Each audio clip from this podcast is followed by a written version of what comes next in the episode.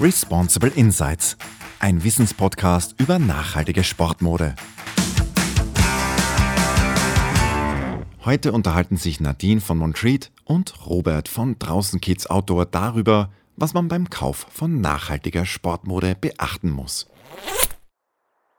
Hallo, wieder bei Responsible Insights. Wir sind in einem lustigen, schrägen Garten hinter dem Büro von Robert. Servus, willkommen, wieder willkommen. Der schräge Garten, ja, es ist cool. Irgendwie ist es mitten im Wienerwald und sehr, sehr viel Platz. Und da dürften irgendwie alte Häuser gestanden haben, die es gar nicht mehr gibt. Alte Bäume, die Vögel zwitschern, obwohl es Minusgrade hat. Ja. ja, angenehm. Es liegt ein bisschen Schnee. Freut mich sehr, dass du wieder da bist und wir wieder, und wieder, äh, wir wieder plaudern. Ja, über was reden wir heute? Wie schon angekündigt, über nachhaltige Sportmode, was man da beachten muss beim Einkaufen, wo man die überhaupt bekommt. Genau, wo, wo, wo bekommt man die überhaupt her? Wie genau. finde ich das überhaupt? Genau, wir starten wieder mit den drei Fragen. Wir haben wieder Leute befragt, was sie tun würden, was sie meinen. Und dann kommt wieder unsere Expertise ins Spiel. Genau.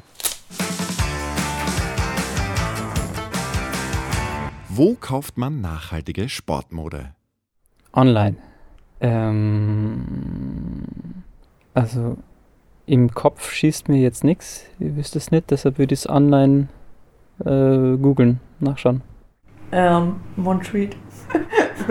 ich würde googeln. Ähm. Ganz ehrlich, ich schließe mich da voll, voll und ganz an. Googeln oder wenn du nachhaltige Sportmode eingibst, kommen alle, die ihre Webseite SEO-technisch gut bestückt haben, kommen eh alle Sportmarken, oder? Genau, prinzipiell kommen alle Sportmarken, weil jeder irgendwo eine greener Linie haben und äh, soll nichts Schlimmeres passieren. Wenn du dann aber auf die Seite 2 gehst oder einen alternativen Browser benutzt, wie heißt dieser eine umweltfreundliche. Sta ah, so, ja, ähm, Ecosia. Ecosia. Da pflanzt du ja pro genau, Suche. Genau, das Such. müssen wir dann so rein. Okay, ja, beginn nochmal den vielleicht, Satz. Vielleicht nicht nur googeln, sondern auch vielleicht mal Ecosia reinschauen und auch mal auf Seite 2, äh, abseits der bezahlten Anzeigen und der optimierten Sucheinträge und äh, mal, mal tiefer hineinschauen. Es gibt sie, jede Menge Labels, die, die tatsächlich von also die tatsächlich sehr transparent reinschauen. Ja. Aber ich glaube, du kommst um eine Online-Suche in der heutigen Zeit nicht drum herum. Ja, und ich würde auch, also es ist halt, um nachhaltig einzukaufen, musst du halt ein bisschen mehr Motivation mitbringen. Du kannst jetzt nicht zum Beispiel, wenn wir jetzt in Wien sind, über die Milferstraße gehen und dich berieseln lassen. Du musst ja. halt schon ein bisschen mehr Eigenantrieb mitbringen, würde ich sagen.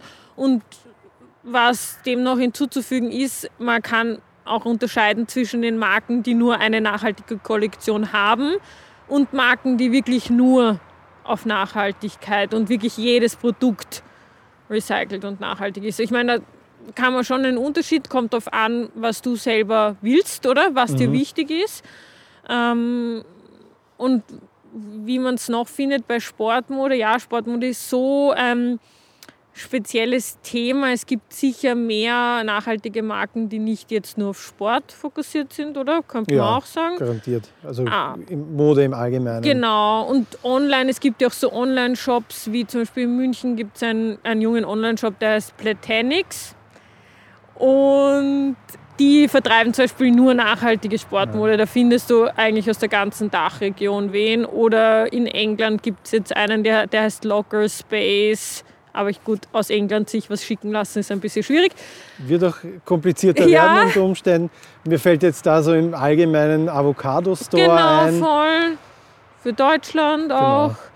Und es gibt jede Menge kleinere Shops. Ja. Also es zahlt sich echt aus, mal auf die zweite Seite in den, in den Suchbrowsern zu gehen und ja. da mal rein. Oder halt dann einfach die Suchbegriffe viel tiefer gehen ja. mal viel tiefer reinzugehen. Aber ich würde sagen, wir zwei kennen uns ein bisschen aus und falls ihr nach dem Podcast noch mehr darüber wissen wollt, schreibt uns. Wenn ihr genau sagt, ja, wir brauchen das und das, genau dieses Produkt, wer hat das, geben wir euch gerne Informationen, nur jetzt alle Labels da aufzuzählen. Da Nein, aber vielleicht gelingt uns eine coole Ja, Liste mal genau. online zu bringen von all den, äh, von, von all den B-Seiten. ja, auf jeden Fall. Schau, das, das nehmen wir jetzt als ähm, Aufgabe mit. Genau. ja, Als Aufgabe für euch auch. Mit. ja. Her mit uns den ganzen alles. Links und wir bringen die B-Seite nach vorne.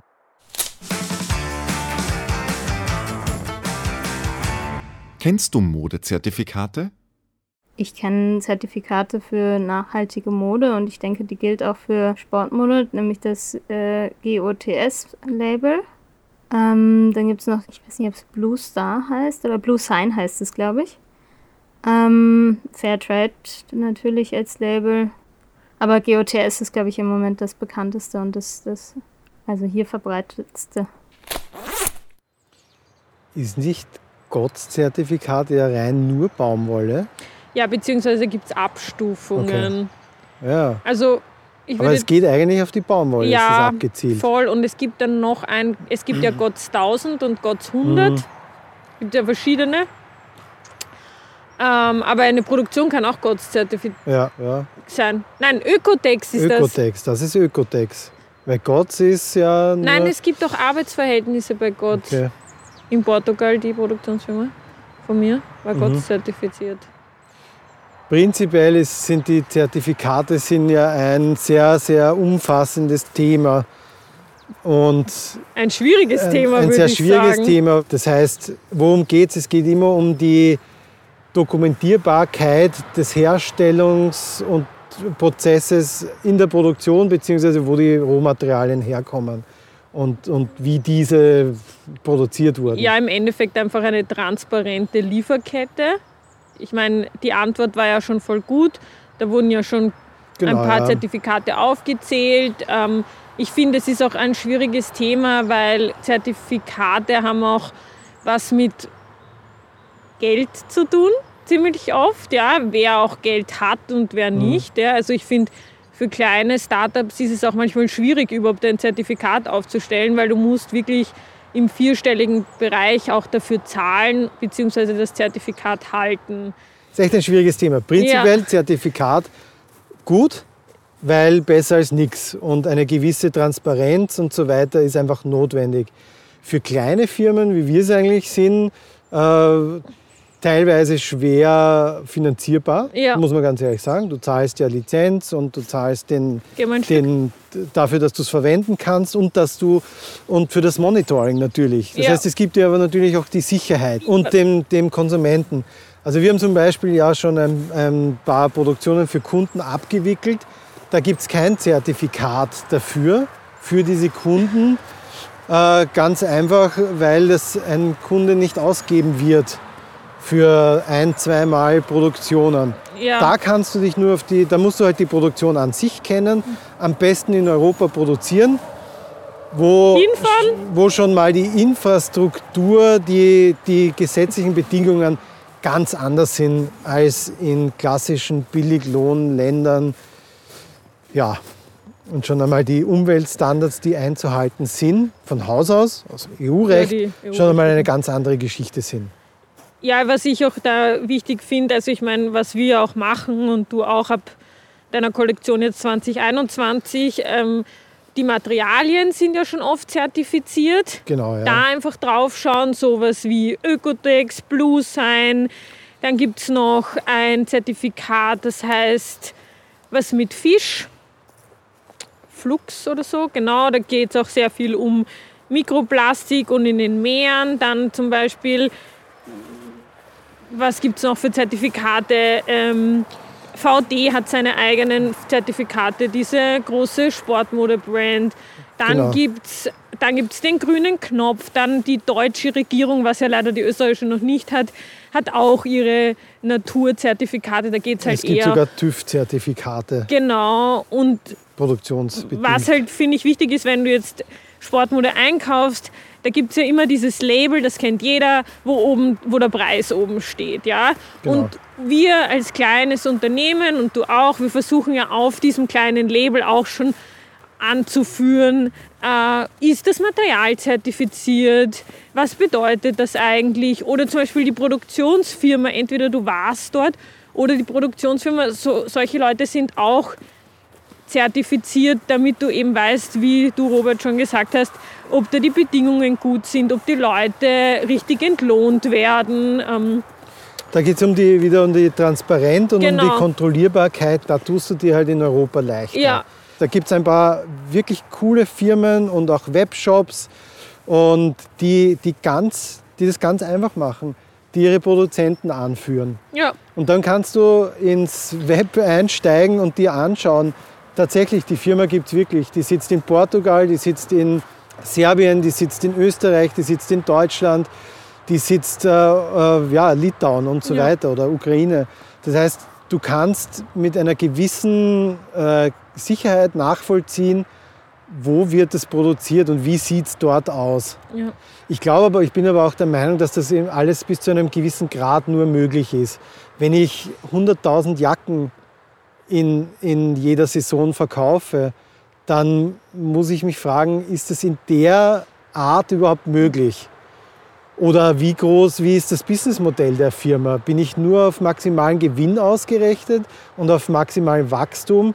Weil dann, dann dieses Spiel geht ja nicht ewig. Na, aber schwieriger ja und da auch. muss man auch irgendwie Also da gibt es. Greenwashing ohne Ende. Also Ja. Dieses BSCI ist ja aus der eigenen Industrie raus. Sie- Und da ist aber auch, ich meine, da muss man sich immer, da muss man halt immer nicht aufpassen. Zum Beispiel H&M, also ich weiß es von Levi's zum Beispiel. Mhm.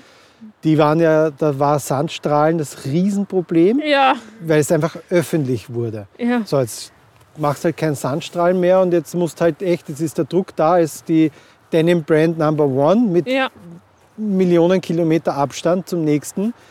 Was, was machst du jetzt? jetzt kam, dann kam Waterless zum Beispiel, wo du einfach im Herstellungsprozess viel weniger Wasser verbrauchst. ja, Das bringt auch wirklich etwas, ohne, ohne irgendwelche Abschläge bei der Produktion. Aber da kannst du natürlich nur einen gewissen Teil der Kollektion draus machen. ja, ja, natürlich. Und jemand wie Levi's, H&M, kann sich ja nicht leisten, da zu lügen oder, oder Schandluder zu Ja. treiben, weil du als Branchenführer ja als erstens angreifbar bist. Und wenn du dann in Asien produzierst, wo kommen die Zipper her? Wo kommt das her? Wo kommt Ja. das her? Wo kommt das her? Und es ist ja nicht so, dass alle Teile in die Produktion kommen und dann wird das zusammengenäht. Die einen verkleben, die anderen färben, ja, die eh. anderen machen nur die Trims, die anderen machen das, die anderen machen das. Das heißt, das verliert sich immer weiter, immer weiter, weiter. Deswegen ist halt, wenn du nachhaltige Mode kaufen willst, ein richtiger Punkt, wo kommt das her? Und deswegen haben wir uns zum Beispiel entschlossen, mit Jahreswechsel, also 1.1.2021, nur noch in Europa zu produzieren. Mhm, wir haben cool. natürlich Lagerware jetzt noch aus unseren Ja. alten Produktionen, die auch kontrolliert sind. Aber alles, was Neues, kommt nur mehr daher. Also ausschließlich aus Europa. Mhm. Du produzierst ja schon die ganze Zeit in Europa. Ja, ich dachte, ich muss gleich damit starten. Aber ihr seid ja auch älter. Mich gibt es ja noch nicht so lange, zwei Stimmt. Jahre. Also ja, gut. Also es ist so all in all, würde ich sagen, äh, es ist schon ein guter Anfang, wenn du ins Geschäft gehst und einfach suchst, wo steht Öko, Green, Eco-Friendly, nachhaltig oben. Klar, Bezieh dann, dann fragst du halt auch noch den Verkäufer, kannst ja fragen. Beziehungsweise jeder von uns hat ein mobiles Telefon und kann schnell googeln, so, okay, gut, die Marke, was macht die eigentlich? genau. Steht da irgendwie, ja, Je größer der Druck seitens Konsumenten in Richtung Transparenz ist, ja, desto eher kann sich, kann sich etwas verändern. ja. Und dann kannst du ja ähm, kaufen. Was bedeutet eigentlich wasserabweisend? Wasserabweisende Kleidung.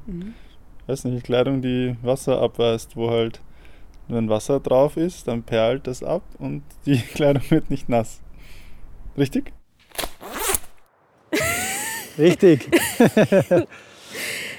Ja, gibt es auch Unterschiede, oder? Also ich meine, es ist richtig, aber wasserweisend, wasserdicht und ur viele Leute werfen mit dem Begriff Wassersäule um sich. Dann, dann könnte man ein bisschen Licht ins Dunkel bringen. Na, die beschreibt ja nichts anderes, ab welchem Wasserdruck auf dem Textil Wasser durch das Textil durchgeht. Das sagt die Wassersäule. Das sagt die Wassersäule. Und das wird in Millimetern gemessen. Und da gibt es offizielle, wie, wie immer, schöne EU-Standards oder äh, allgemeine, ab so und so viel 1000 äh, Millimeter Wassersäule darfst du dich wasserdicht schmücken. wie wasserdicht das dann tatsächlich ist, das hat jeder wahrscheinlich schon am eigenen Leib erfahren. Ganz wichtig ist da einfach nur, je höher die Wassersäule, desto dichter ist das Material gegen Wassereintritt. Wenn du jetzt von Funktionsjacken und Funktionsbekleidung sprichst, muss dann der nächste Begriff, nämlich die Atmungsaktivität, ebenso sehr hoch sein. Weil wasserdicht ist ein Plastiksackel auch, aber Ja. Touren wirst keine darin gehen. Ja, es muss in einem hergehen, sozusagen die Genau. Atmungsaktivität und die Wasserabweisung. Was auch wichtig dabei zu sagen ist, wenn du jetzt zum Beispiel eine Regenjacke kaufst irgendwo und du stellst dich das erste, also es regnet das erste Mal, wenn du sie anhast und der Tropfen perlt nicht ab, also so schön wie die Antwort jetzt gerade war, sondern geht so rein ins Material oder löst sich so auf, dann kannst du mit ziemlicher Sicherheit sagen, dass da irgendwas nicht funktioniert. genau. Die Membran ist kaputt oder du hast die, wie man so schön sagt, Montagsware erwischt. äh, ähm, ja, da würde ich dann vielleicht wieder den Hersteller kontaktieren. Ähm, aber das bedeutet eigentlich ziemlich easy erklärt, was wasserabweisend betrifft. Und ich meine, ich weiß nicht, ich finde, man hängt sich ab und zu an diesen Wassersäulen so auf. Ja, das ist schön und gut, aber ich glaube, so wirklich Wassersäulen, da geht es echt darum, wenn du jetzt auf einer Bohrinsel arbeitest oder so, die brauchen ja wirklich, das kein, muss wirklich dicht sein. das muss wirklich die sein oder wenn du jetzt Fischer bist oder sowas, Genau. ja. Aber ich finde, wenn du jetzt Skifahren gehst, dann reicht ja eine Wassersäule von 10.000, würde ich sagen. Ja, also wie du richtig sagst, es ist ganz abhängig vom Einsatzbereich. Ja, Für, für den für normal unterwegs und es erwischt dich mal ein paar Tropfen Regen. 8000, 10.000 reicht dann, reicht dann auf jeden Fall. Ja, es geht halt dann bis rauf. äh, Jetzt habe ich mal 45.000 Millimeter Wassersäule gehabt von einem deutschen Hersteller. Das ist natürlich unfassbar gut und wirklich ein absolut top Textil, Fabric. Das ist unfassbar, aber auch sehr teuer. Und da musst du dich halt fragen, ob du das brauchst, ob das deinen, deinen Einsatzbereich auch abdeckt und gerecht wird oder ob das nicht äh, mit Kanonen auf Spatzen schießen ist. Und ähm, wie gesagt, das muss immer mit der, mit der Atmungsaktivität einhergehen. Was bedeutet die Atmungsaktivität? Wie viel Wasserdampf nach außen entweichen kann. ja, weil jeder Wenn von sich uns das schwitzt. nicht ma- matcht, dann bist du halt zwar nicht von außen nass, aber von innen nass. Ja. Hilft auch überhaupt nichts. Und ein richtig, richtig wichtiger Punkt ist bei Wasserdichte auch noch, dass äh, die Nähte abgedichtet Ja. sind. Da gibt es verschiedene Verfahren, die Nähart, welches Garn, mit welchem Garn genäht wird oder ob das ganz äh, äh, im klassischen Sinn eigentlich verklebt ist. Ja, das, das sieht man auch voll schön, dass man das schaut aus dann wie Dixo, also ein Genau, wie Dixo-Streifen. Dixo innen. Da kannst du es ganz leicht. Das, da gibt es auch wieder äh, Unterschiede.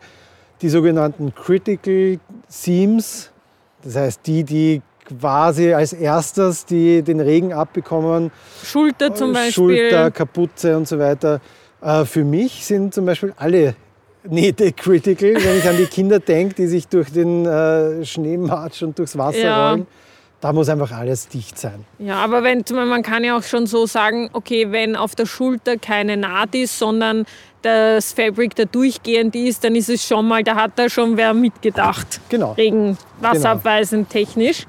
Ähm, Je weniger Nähte, ja prinzipiell schon Ja. mal besser. Und wenn die strategisch klug platziert sind, dann äh, ja, es ist, hilft das auch schon mal weiter. Ich meine, man könnte auch, weil zum Beispiel bei Daunenjacken steht ja auch voll oft, die ist wasserabweisend, aber Entschuldige, eine Daunenjacke, der Robert steht da gerade gegenüber von mir und hat eine an. ähm, da sind so viele Nähte drin, weil du ja so, da schaust du ja dann manchmal aus wie ein Michelin-Männchen, wenn ich jetzt ein Bild zeichnen darf. Ähm, ja, das Die- Diese, diese Nähte sind ja, leuchrig. das was das macht, ist, das macht, sind ja Kammern, ja, damit die Daunen oder die künstlichen Daunen, die Federn oder das, das einfach die isolierende, die Wärmeschicht nicht durcheinander gewurlt eben, wird. aber daran ist nichts wasserabweisend, weil da das Material so viele Löcher. Genau, also das ist Jeder auch ein kleiner Tipp. ist ein Loch. Genau, das ist ein guter Tipp, dass man nicht bei einer Daunenjacke auch glauben soll, dass es wasserabweisend ist. Genau so ist es. Ja, Das Fazit. ja zusammenfassend können wir jetzt nochmal zusammenfassen. Fassen. äh, worauf achte ich bei Zertifikaten, beziehungsweise was bedeutet das? Also prinzipiell ist ja ein Zertifikat mal besser als keins. Aber Achtung, was beschreibt dieses Zertifikat? Da kann ich ja selbst im Shop oder wenn ich online sitze, relativ schnell nachsehen, was bedeutet dieses Zertifikat überhaupt. Gibt es kein Zertifikat, dann bedeutet es nicht, dass das jetzt eine böse Brand ist, sondern die können oder wollen sich das einfach auch nicht leisten. Ja, Was mache ich dann? dann recherchiere ich online, haben die irgendwie vielleicht eine Seite über meine Produktion, zeigen die das transparent auf, woher die Sachen kommen. Genau, Voll. richtig. Und Oder du halt- schreibst ihnen eine E-Mail. Genau, und dann weißt du schon mal ganz schnell, wer antwortet, wer antwortet nicht, wem ist es wichtig, wem ist es nicht wichtig. Ja. Und äh, ja, genau. Für die großen Firmen kann man auch ähm, auf der Clean Clothes Kampagne nachschauen. Genau. Genau, Fairwear ist auch ein guter Anhaltspunkt. Da werden auch ähm, Marken angeführt. Die Genau. gut. Montreat ist auch anerkannt von Wearfair übrigens. Fairware. Fairwear. Aber die haben auch eine, eine Messe, die kommt jetzt nach Wien Ja, cool. im Frühling. Ähm, genau, dann die nächste Frage war, Wo schauen wir, wenn ich äh, wirklich etwas haben will? Und wenn ich das wirklich haben will, dann schaue ich auch auf die zweite Seite in meinem Suchbrowser. ja, Ecosia. Ecosia zum, zum Beispiel auch das. Also Ja. das äh, Genau. Beziehungsweise es gibt eine versprochene Liste von draußen und Montreat. her mit allen Tipps und wir, wir drehen die Platte auf die B-Seite. Genau. Und dann die letzte Frage war über wasserabweisende Materialien. Ja, was bedeutet die Wassersäule überhaupt? Ja. Die beschreibt mir, ab wie viel Wasserdruck das äh, Wasser durch das Textil durchgeht. Ja, sehr easy Je, erzählt. je höher, desto besser, prinzipiell, aber immer schauen, wo, wo, setze ich meine, wo will ich meine Sachen überhaupt einsetzen. Ja, Je höher die Wassersäule, desto höher sollte auch der Wert der Atmungsaktivität sein, weil sonst ein Plastiksack ist auch dicht. Ja, unter dem kannst du nicht atmen. unter dem kann es nicht atmen. Genau. Und die so Verarbeitung von dem Kleidungsstück ist auch wichtig. Einfach zu schauen, sind die Genau. Nähte verklebt oder ist es verschweißt. Ähm, Aber das kann erstens steht das in einem Online-Shop, meistens bei der zusätzlichen Beschreibung. Ja. Oder du fra- fragst den Verkäufer Oder am einfach. Hangtag soll es eigentlich Ja. auch sein. Genau. Gut, das heißt, wir sind jetzt ans Ende unseres heutigen Podcasts gekommen. Ja, die Zeit verfliegt. Wir bedanken uns fürs Zuhören. Und jetzt sagen wir noch, teilt uns, folgt uns. Weitersagen und Feedback geben. Genau, das war's von uns, von Nadine und Rob, Baba. Servus. In der nächsten Folge von Responsible Insights sprechen Nadine und Robert über das Thema Bikesport, die Trendsportart. Diesmal lassen sie Experten aus der Szene zu Wort kommen. Die nächste Folge des Podcasts erwartet euch dann wieder in zwei Wochen.